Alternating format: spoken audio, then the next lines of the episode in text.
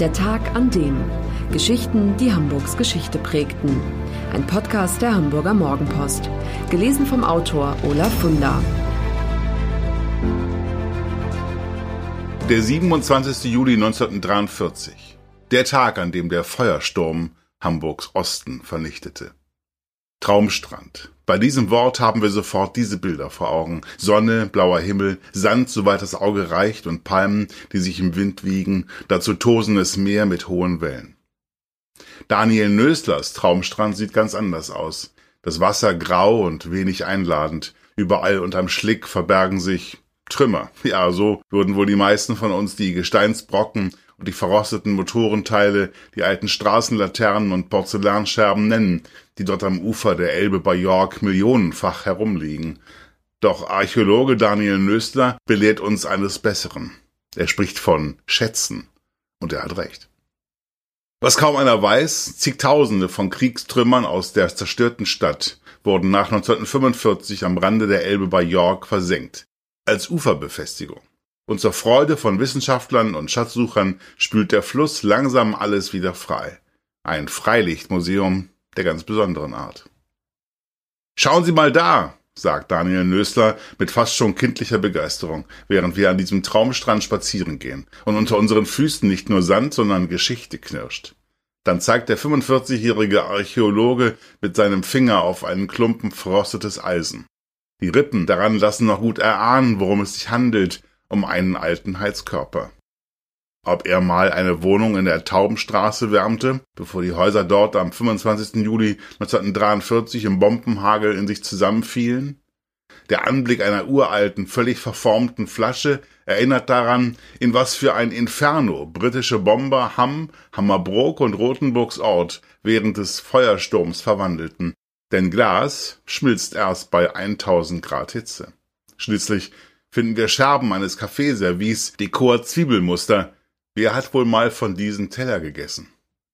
Es war ein Spaziergänger, der im Frühjahr 2011 als erster darauf kam, dass da am Strand bei York was ganz Besonderes verborgen sein muss. Er entdeckte durch Zufall zwei Steine mit hebräischen Schriftzeichen, alarmierte die Behörden und dann schaltete sich Daniel Nösler ein, auch damals schon Archäologe des Landkreises Stade. Auf dem größeren der beiden Steine waren fünf Reihen mit Schriftzeichen gut zu erkennen, und es stellte sich heraus, dass es sich um den unteren Teil eines Grabsteins handelte. Mit Hilfe des Salomon Ludwig Steinheim Instituts für deutsch-jüdische Geschichte und des Instituts für die Geschichte der deutschen Juden Hamburg ermittelte Nösler schließlich, woher er stammt. Vom berühmten jüdischen Friedhof an der Königstraße in Altona. Der Stein stand einst auf dem Grab von Shimon ben Itzek Gove, der am 22. September 1745 dort beigesetzt wurde. Und wie kam dieser Stein nun an den Strand bei York? Nun, sagt Nösler, da die Wohnhäuser rund um den Friedhof beim Bombenkrieg schwer in Mitleidenschaft gezogen waren und die Trümmer den Randbereich des Friedhofs bedeckten, scheinen die Grabsteinfragmente nach dem Krieg zusammen mit dem Bombenschutt an die Elbe gelangt zu sein. Operation Gomorra unter diesem Codenamen starteten Briten und US-Amerikaner in der Nacht vom 24. auf den 25. Juli 1943 eine Serie von schweren Luftangriffen auf Hamburg. Zunächst traf es die westlichen Stadtteile Altona, Eimsbüttel und Hohe Luft, die durch Flächenbrände verwüstet wurden. Am 27. Juli 1943 um 23.40 Uhr ertönte erneut Fliegealarm. Die Einwohner der 1,5 Millionen Stadt reagierten sofort und suchten die vermeintlich schützenden Keller und Bunker auf. Doch was die Menschen in der nun folgenden Nacht erlebten, übertraf alles bislang Vorstellbare. 739 britische Flugzeuge warfen mehr als 100.000 Spreng- und Brandbomben ab. Es traf die dicht besiedelten Arbeiterviertel Hohenfelde, Hamm, Billbrook, Borgfelde, Rothenburgs Ort, Hammerbrook und das östliche St. Georg. Mehr als 400.000 Menschen hielten sich zum Zeitpunkt des Großangriffs in diesem Gebiet auf. Etwa ein Viertel der Gesamtbevölkerung Hamburgs. Eine Fläche von 250.000 Quadratmetern stand bald darauf in Flammen. Der Ablauf des Angriffs war kein Zufall. Britische Experten hatten eine Methode ausgeklügelt, auf welche Weise die Bomben ihre Wirkung auf besonders todbringende Weise entfalten würden. Sprengbomben durchschlugen die Dächer, Wände und Mauern und machten den Brandbomben den Weg frei. Begünstigt durch wochenlange Hitze und Trockenheit vereinigten sich Zehntausende kleiner Brände zu einem riesig großen. In den schmalen Straßen wurde die Luft wie in einem riesigen Kamin angesogen, die Flammenwalze, in deren Zentrum eine Hitze von 1000 Grad herrschte, erreichte zeitweise Orkanstärke. Die Bilanz der noch bis zum 3. August 1943 andauernden Operation Gomorra zigtausende Tote.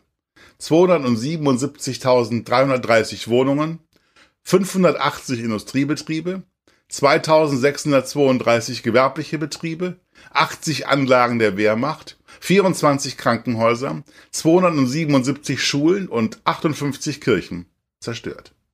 Als britische Truppen am 3. Mai 1945 in Hamburg einmarschierten, fanden sie Stadtteile und Bezirke vor, durch die sie mit ihren Jeeps viele Kilometer weit fahren konnten, ohne ein einziges intaktes Haus zu sehen. Als die Hamburger sich nach dem Ende des Naziregimes daran machten, die Stadt wieder aufzubauen, war es die erste Aufgabe, all den Schutt loszuwerden. 43 Millionen Kubikmeter Kriegstrümmer.